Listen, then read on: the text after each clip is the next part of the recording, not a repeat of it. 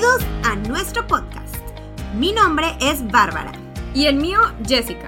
En este podcast, cada semana encontrarás información sobre los temas más cotizados de nutrición y bienestar, basados en evidencia científica pero explicada de manera muy práctica y fácil de entender.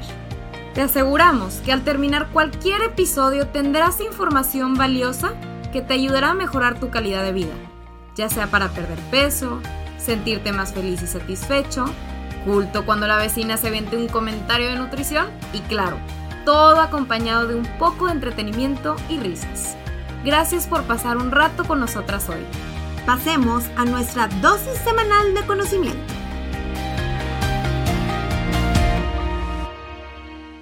Hola, hola, tu Helter. Hello, ¿cómo andamos? Esperemos que excelente, con todo el power. Que estén empezando con toda la buena vibra.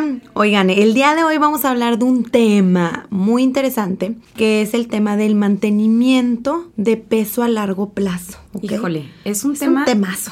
Es un temazo, la verdad, porque una cosa es bajar de peso y otra cosa es mantener ese peso bajado. ¿Cuántas personas no nos hemos puesto a dieta y hemos querido como que, ah, bueno, ya me pongo a dieta y ya te quieres mantener y de cierta manera vuelves a subir? O sea, es, realmente es algo difícil. Claro, ¿no? Y luego muchas veces tu vida se vuelve un yoyo. Entonces piensen en el típico amigo conocido, ustedes se pueden sentir identificados, que de repente está, empieza a seguir un plan de alimentación, baja un chorro, pero luego te lo vuelves a topar seis meses después y vuelve a subir, o un año y luego otra vez a bajar y luego vuelve a subir. Entonces, prácticamente a los últimos 5 o 10 años esa persona ha dependido de dietas. Entonces, ¿por qué? ¿Cuál es el problema ahí? Pues sí está logrando bajar. El problema aquí es que no se está logrando mantener.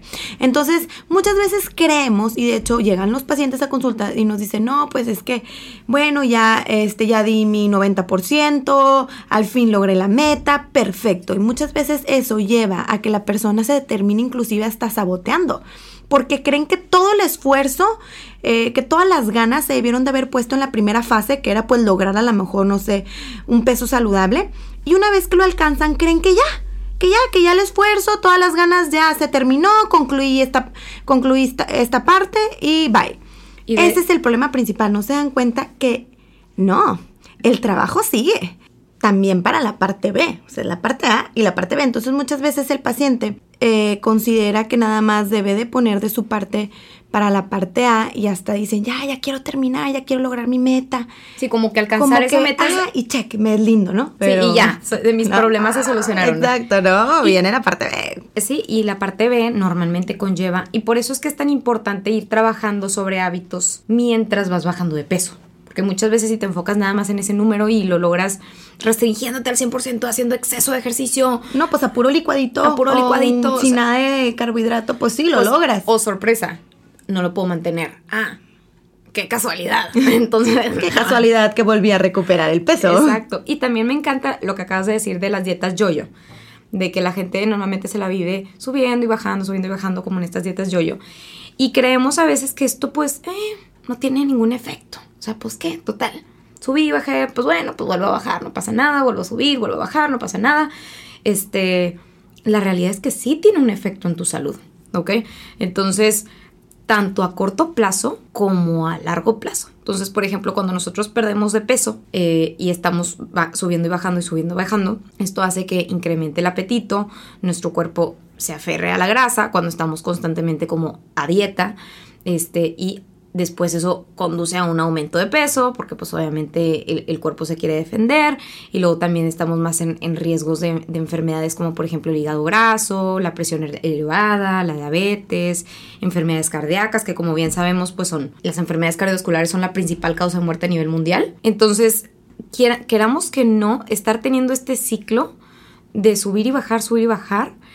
Eh, es algo que no es positivo para nosotros y tenemos que comprometernos ahora sí que decir, ¿sabes qué? A lo mejor haciendo cambios más pequeños pero más sostenibles me van a llegar de manera más segura a mi meta y a lograr ese mantenimiento, ¿no? O sea, en vez de estar buscando como que la solución rápida y perfecta, porque de verdad entendemos esa frustración que a veces tenemos de querer bajar, pero les va a costar más tiempo. Claro, ¿no? Y entra la falta de paciencia. Y creemos que la- el método rápido de la, no sé, dieta de licuados, sí, va a ser disque el camino más corto, pero no se dan cuenta que al final es el camino más largo.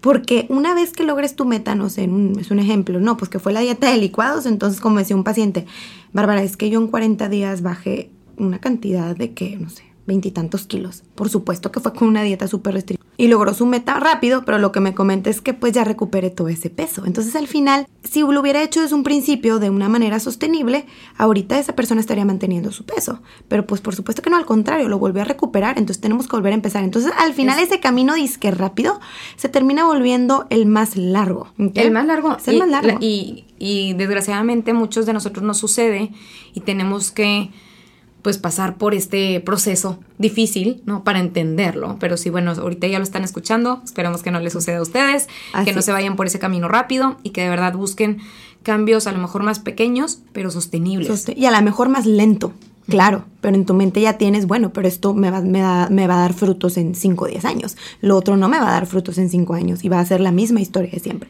Y Entonces, No sé si sabías, Barbs, pero la verdad es que mantenerte también, o sea, en general, tiene sus propios desafíos.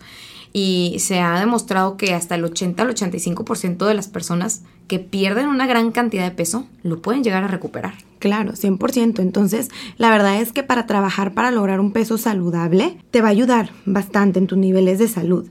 Entonces, no solamente es importante perderlo, de nada sirve y qué padre mejoraron, no sé, eh, mis niveles de colesterol en sangre, triglicéridos, eh, regulé mis niveles de glucosa. El problema, pues, si queremos mantener esos beneficios, necesitamos mantener esa pérdida para que tenga un efecto en nuestra salud toda la vida. Claro. Entonces, mantener un peso extra, como les, les comentamos, requiere tanto esfuerzo y mucho compromiso como perder peso en el primer lugar, como ya, ya ahorita les di el ejemplo. Entonces, alcanzar tus objetivos de pérdida de peso requiere cambios en tus hábitos alimentarios, en tu dieta diaria, En tu el ejercicio.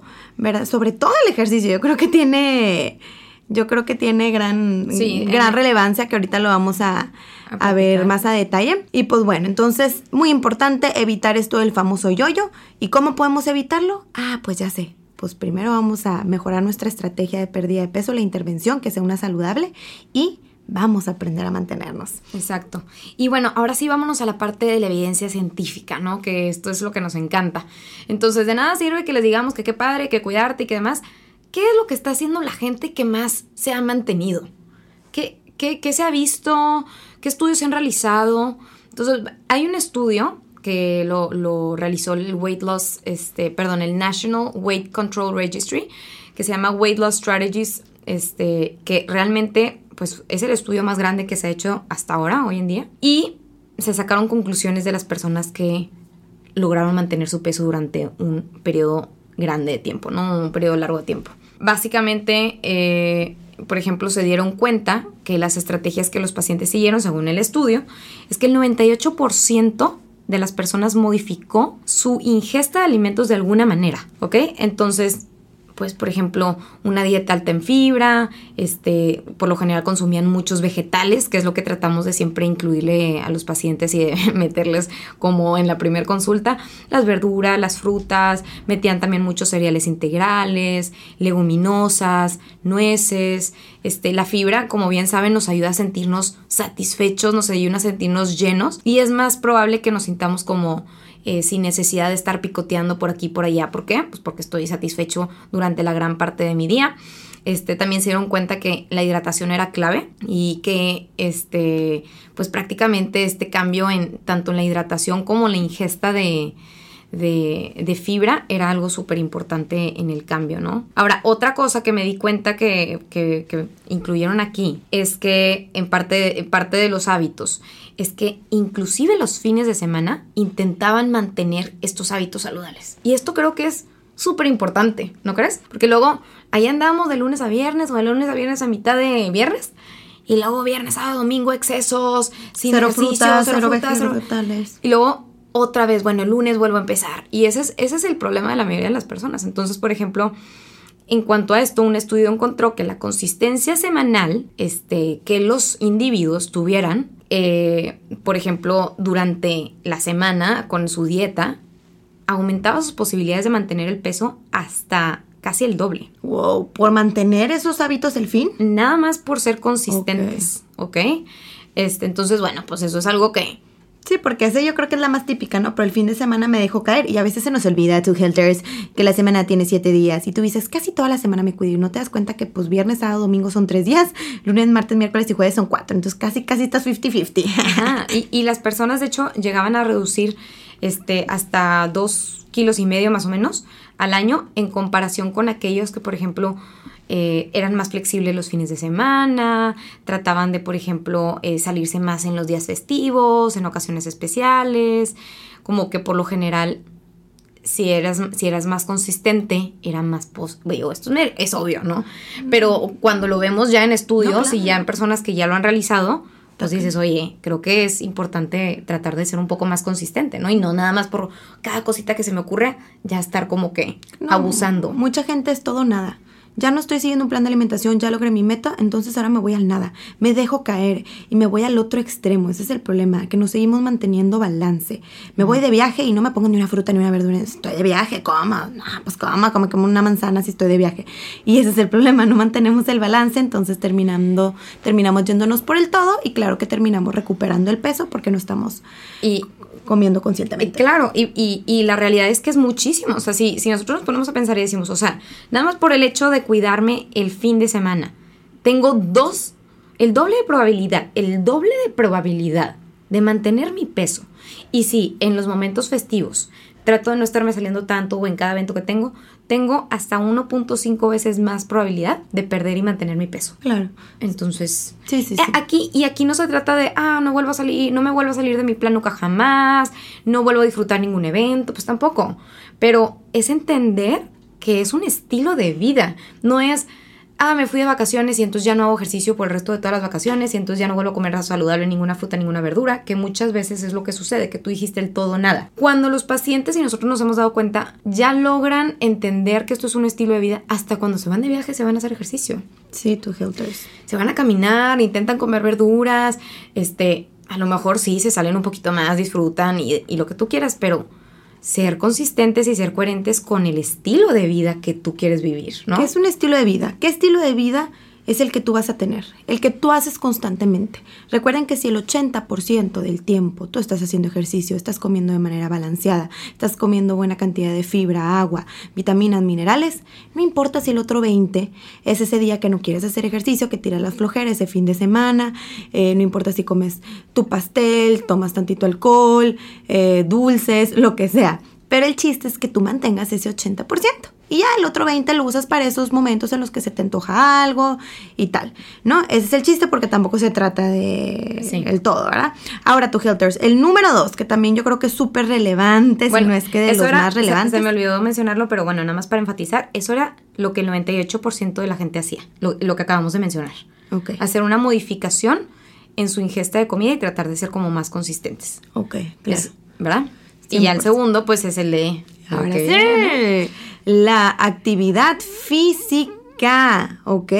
Entonces, el 94% de las personas incrementaron su actividad física y vean esto, sobre todo la actividad que más se reportó fue la caminada, ir a caminar que a veces como que ahí la, hacemos menos, ¿no? Como sí, la hacemos como que, ay, ni siquiera es salir a caminar, ni siquiera sí, como ejercicio. Que mi ejercicio es lo fuerte, ya, mi sesión de ejercicio de una hora. No, oigan, la caminata es buenísima. Pues en los lugares donde la gente tiende a mantenerse más, de hecho, y no hay tantos problemas de sobrepeso, obesidad y tal, son en lugares donde la gente camina mucho. Sí. Donde la actividad física es muy común, ¿no? Entonces, bueno, Sí, eh, la, realidad es que eso de, la caminata es, es, impresionante y por eso también muchas veces en nuestros retos tratamos de meterlo. Al Power Walk, claro. El Power Walk y siempre les decimos, oigan, no nada más se conformen con los 30 minutos, traten de salir a caminar, porque luego, no sé si sabían, pero eh, en Estados Unidos una persona que haga ejercicio 30 minutos, ponle tú al día, y no se mueva el resto del día porque esté trabajando o esté haciendo X sedentario, se le, se le denomina a esa persona como un active couch potato.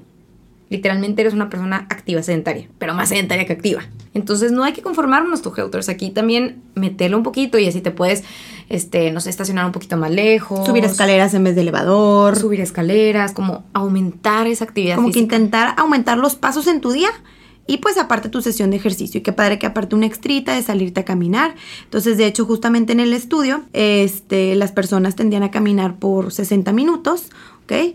Y de hecho varios de los participantes decían, suena abrumador, pero realmente puedes hasta estar haciendo otra cosa que te guste, de que si todos los días escuchas un podcast, pues bueno, mientras caminas tantito, vas escuchando el podcast, ¿no? Sí. Este, o haciendo algo más. Y bueno, aparte, pues las sesiones de ejercicio del día a día, ¿no? Que si tu ejerción de ejercicio cardiovascular y también se hablaba mucho del ejercicio de fuerza, que levantar, por ejemplo, pesas al menos dos veces por semana puede ayudar a mantener el peso ¿Por qué? Porque eso, acuérdense, tu Helters, que nos ayuda a preservar nuestra masa muscular, nuestro musculito. Y nos olvidamos que la masa muscular es clave para mantener un metabolismo saludable, inclusive aumentar tu tasa metabólica basal, que son, es tu gasto calórico en reposo, ¿no? Exacto. De hecho, aquí, por ejemplo, también en el estudio que, estás hablando de ese tema, este, se hizo como un registro de más de 10 mil personas que perdieron más de 30 kilos este, y a través de la caminata y de una buena actividad física lograron mantener su peso durante un promedio de 5.5 años. Órale. Entonces, pues cuántos de nosotros al mes casi casi que o a los tres meses ya recuperamos. Pero imagínate, mantener ese peso durante 5.5. Si ya lo mantuviste durante 5.5 años, ya posiblemente ya te No, y mantuviste. ya, ya es parte de ti. Y de repente vas a subir, que si el Tantito, un diciembre, kilito, que no sé qué. kilitos. Pero el chiste es que luego, luego ya, ¿verdad? Exacto. Es normal también. bajarlo. Ok. ¿verdad? Pero sí está muy interesante. Y sí, como tú, como Bárbara mencionaba, sobre todo, la mayoría de las personas en el registro intentaban hacer la caminata, una hora de caminata al día, más aparte una actividad preferida que fuera escuchar un podcast o Así ¿qué otra es. cosa que, por ejemplo, a ti qué te gusta hacer cuando sales a caminar. Cuando yo salgo a caminar, me, me gusta, la verdad, la verdad, a mí Bárbara orar, o sea, me pongo a rezar. Mira, no Entonces, eso. me funciona mucho. O sea, o cuando salgo a correr, ya no salgo a correr, pero cuando salí a correr, yo aprovechaba porque yo corría y al mismo tiempo iba escuchando como mis alabanzas, canciones así. Tengo ahí una playlist. Entonces está bien padre porque al mismo tiempo iba haciendo mi oración del día. Entonces, díganme si no empezaba con la mejor vibra del universo en el día. O sea, empiezas corriendo, haciendo ejercicio. Aparte ya hiciste tu oración y todo, pues empezaba con la mejor vibe. Claro, totalmente. Sí. Yo, por ejemplo, trato de o escuchar un podcast, pero la, la realidad es que la mayoría de las veces no escucho nada, porque como a mí me ayuda mucho más bien mi motivación es sacar a mi perra a pasear. Entonces, todos los que tengan perritos, perrijos por ahí, este, pues obviamente, pues sacar a tu perrito es algo que casi casi que te sientes obligado a hacer, entonces de cierta manera ya tienes esa motivación externa que te ayuda como a salir a caminar y bueno, pues obviamente no lo vas a sacar 15 minutos, ¿no? Lo vas, lo vas a sacar a lo mejor 40, una hora para que Para se que canse se y no te destruya to- todo tu patio. Todo tu patio. Así es. Y bueno, el siguiente punto El siguiente punto, por ejemplo, es, uff, uno muy interesante también, que es que el 78% de las personas en este, en este estudio desayunaba todos los días. Mm, That's a fact. Mm. Entonces, es algo súper interesante porque, a ver, eh, lo hemos escuchado en, en- en algunos otros momentos como que, ah, no, pues el desayuno, que el desayuno es bueno, que el desayuno es la mejor comida del, del día y bla, bla, bla. Ya lo habíamos escuchado y luego después como que no, como que el ayuno intermitente y bueno, pues ahora lo que tú quieras. La realidad es que el desayuno no es una comida mágica. O sea, no es como que... Y depende mucho de cada quien, ¿sí? Este, sin embargo, sin embargo, como que el hecho de desayunar, es, es como la teoría que hay detrás de esto, es que el hecho de desayunar marca la pauta para el resto de tu día. Así que muchas veces cuando empiezas con desayunos saludables, por lo general quieres seguir comiendo saludable durante el día. Uno. Dos, no te agarra el hambre en curva en medio del trabajo y agarras un pedazo de muffin porque ya no había nada más. Este, tienes como una mejor toma de decisiones en general. ¿Por qué? Pues porque tienes esa glucosa normal y demás. Ahora, depende mucho, pero la realidad es que el 78% de la gente desayunaba. Y digo, eso es algo que Está muy, A muy interesante. olvida. No, y algo muy interesante, por ejemplo, venía un paciente y me dice, Barbs, es que yo soy de las personas que no desayuno. Yo creo que el intermittent fasting es la mejor opción para mí porque yo no desayuno, a mí no me da hambre en la mañana. Y hablando con él, ¿verdad? Este, empezamos a indagar ahí un poquito en su día a día. Y me di cuenta que todas las tardes, dice, pero todas las tardes me entra un hambre tremenda. Y ahí es donde si yo, si yo ya comí bien a la hora de la comida, en la tarde ya empiezo a picotear todo el día. Llego y ceno como majestuosamente, así, doble porción y tal. Y me dice, pero en las mañanas no me da hambre. Y yo, ay, creo que ya encontré la raíz de la falta de hambre. Le digo, por supuesto. Claro. se- desde las 5 o 6 ya estás picoteando, ¿verdad? Estamos comiendo por comer cuando ya ni hambre tienes. Y luego en la noche cenas el doble de lo que normalmente cenarías. Por supuesto que cualquier amanece saciado el siguiente día de tanto que cenaste. Y aparte esta persona cenaba muy tarde, entonces claro que amaneces lleno y tú crees que en la mañana no te da hambre, pero no es cierto, es, fue por lo que pasó a partir de las 6 de la tarde del día anterior. Exacto. Me dice, ah, tienes un punto, Barbs. Y luego, claro que llega la siguiente sesión porque le dije, vamos a empezar a desayunar. Y me dice, tenías toda la razón. Impactado. Me dice, no lo puedo creer. Y empezó a tener unos súper resultados, pero él en su mente creía que era de las personas que no necesita desayunar. Entonces yo creo que eso Sí. es un ejemplo perfecto que aplica. Totalmente. Acá. Sí, porque normalmente, sí, y sí lo hemos visto mucho en consulta. Yo también lo he notado que, que no desayunan, pero lo están picoteando todo el día, o luego quieren como sobre comer por el simple hecho de que se saltaron una comida y como que, ah, bueno, entonces puedo comer de más, ¿no? Entonces como que psicológicamente hay veces que hay personas que están eh, candidatas al ayuno intermitente, pero no todos. Y bueno, aquí lo que estamos viendo, lo que dice la evidencia científica es que la mayoría de la gente que bajó de peso en este estudio desayunaba. Eso es un hecho, ¿no? Luego viene un fact bien interesante. Se observó que el, el 62% veía menos de 10 horas de televisión a la semana. Entonces estuvo súper, súper cañón. Eh, porque pues sí, esto que, que, a que, a que hace no. referencia, a que no. No. eres una persona que a lo mejor está todo el tiempo sedentaria o se la vive, ponle tú que en este caso televisión, pero redes sociales, el TikTok, el Instagram. Entonces, por supuesto que de alguna manera refleja pues que este tipo de personas, las que se las viven viendo en la tele o en el Instagram o en el TikTok, probablemente son personas que pues no les va a alcanzar también el día para irse a dar una caminata extra, para irse a hacer ejercicio, para... No, si te pones a pensar, la verdad es que 10, mi, di- o perdón, 10 horas a la semana están bastante bien. O sea, si tú te fueras a ver una hora por día, pues hasta el fin de semana tendrías días de dos horas. de echarte dos televisión. capitulitos. Entonces, así que tú digas, no manches, le voy a tener que bajar a cuatro horas y está, está demasiado pesado. No.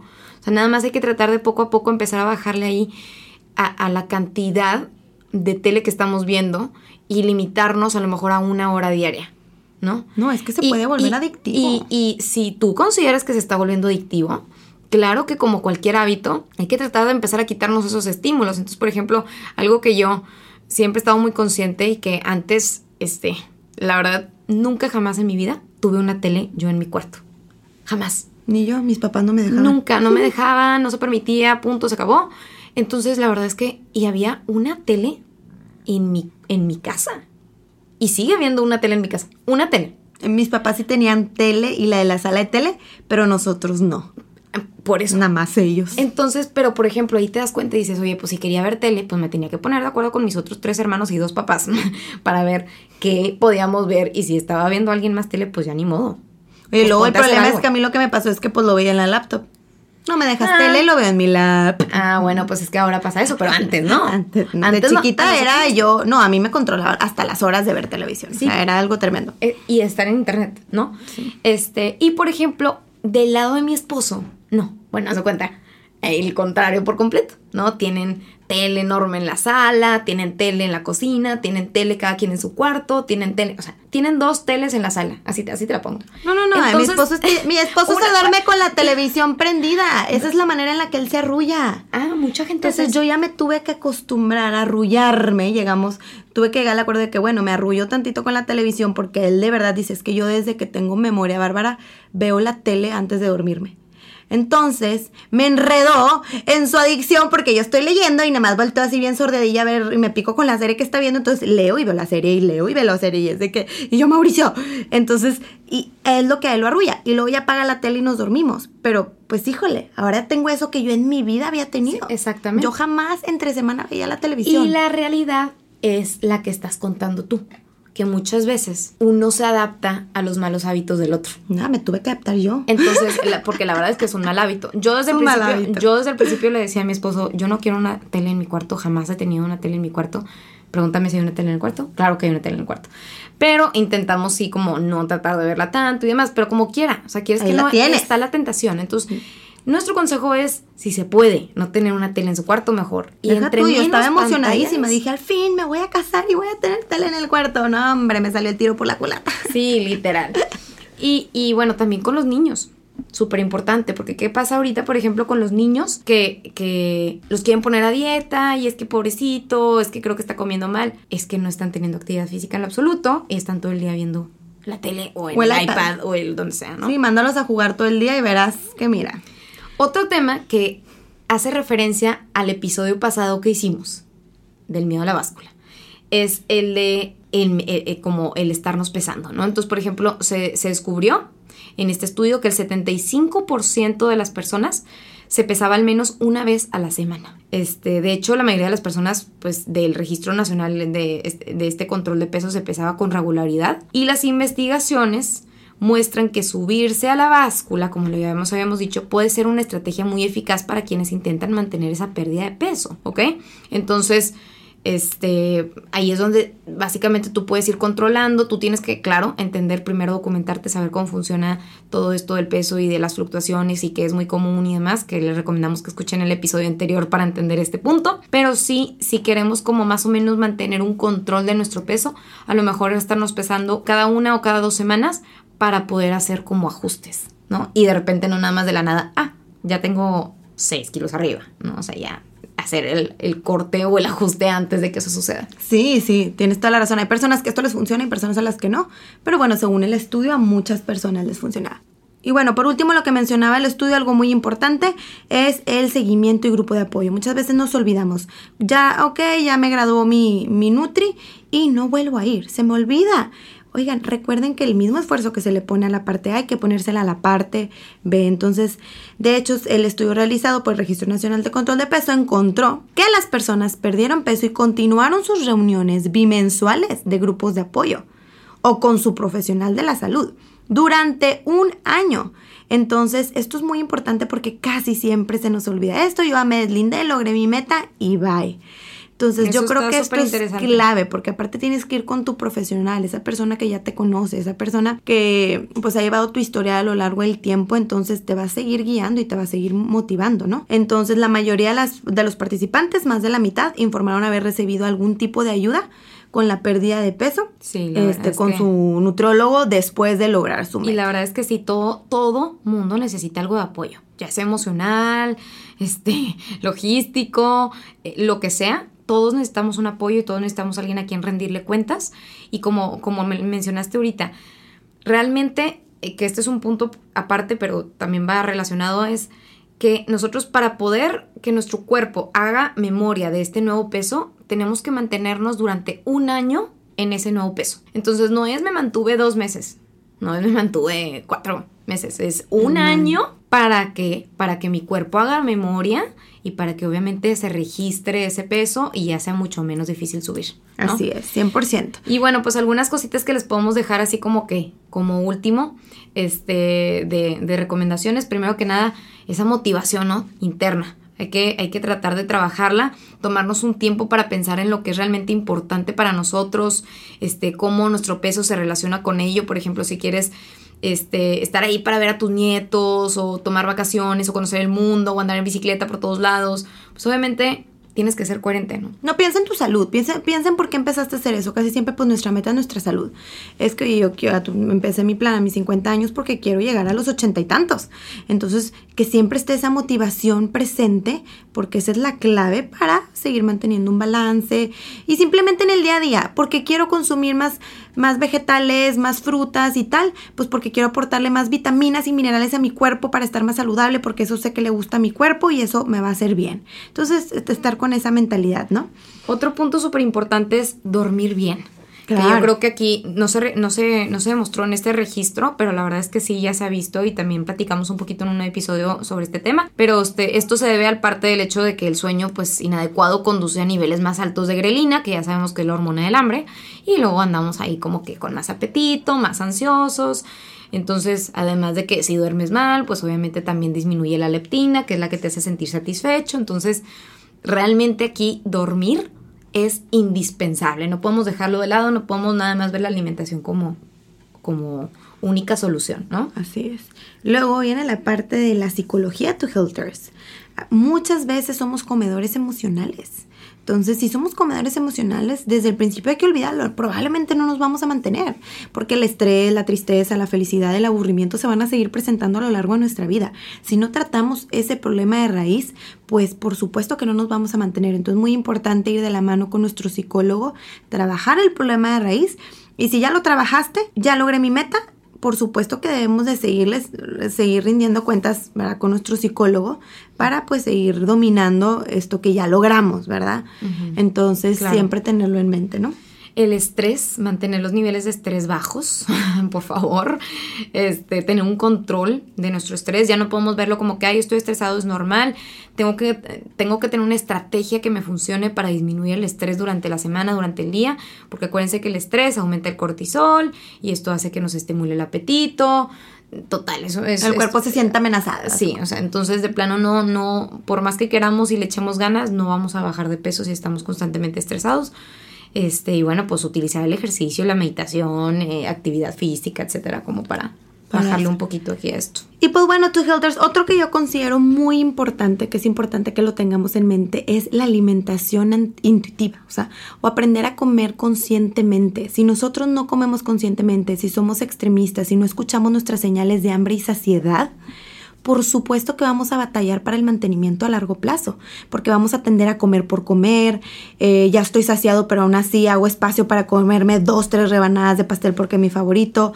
Ah, entonces ya no tienes conexión con esa capacidad de decir, no, hasta aquí porque ya estoy bien. O, ah, ahorita tengo hambre. Entonces, muy importante eh, practicar la parte del comer conscientemente porque si no, y está comprobado justamente, que va a ser muy difícil que mantengas un peso. si tienes atracones o sobrecomes, eh, cada que tienes oportunidad te vas al extremo y tal, ¿no? 100%, qué bueno que lo acabas de mencionar. Entonces ya nada más para cerrar, ¿cuáles fueron las estrategias que los, las personas que más han mantenido su peso realizaron? El 98% de las personas hicieron una modificación en su ingesta de comida el 94% de las personas incrementaron su actividad física, siendo la caminata la más reportada. El 90% de las personas realizaron ejercicio por lo menos una hora diaria en promedio.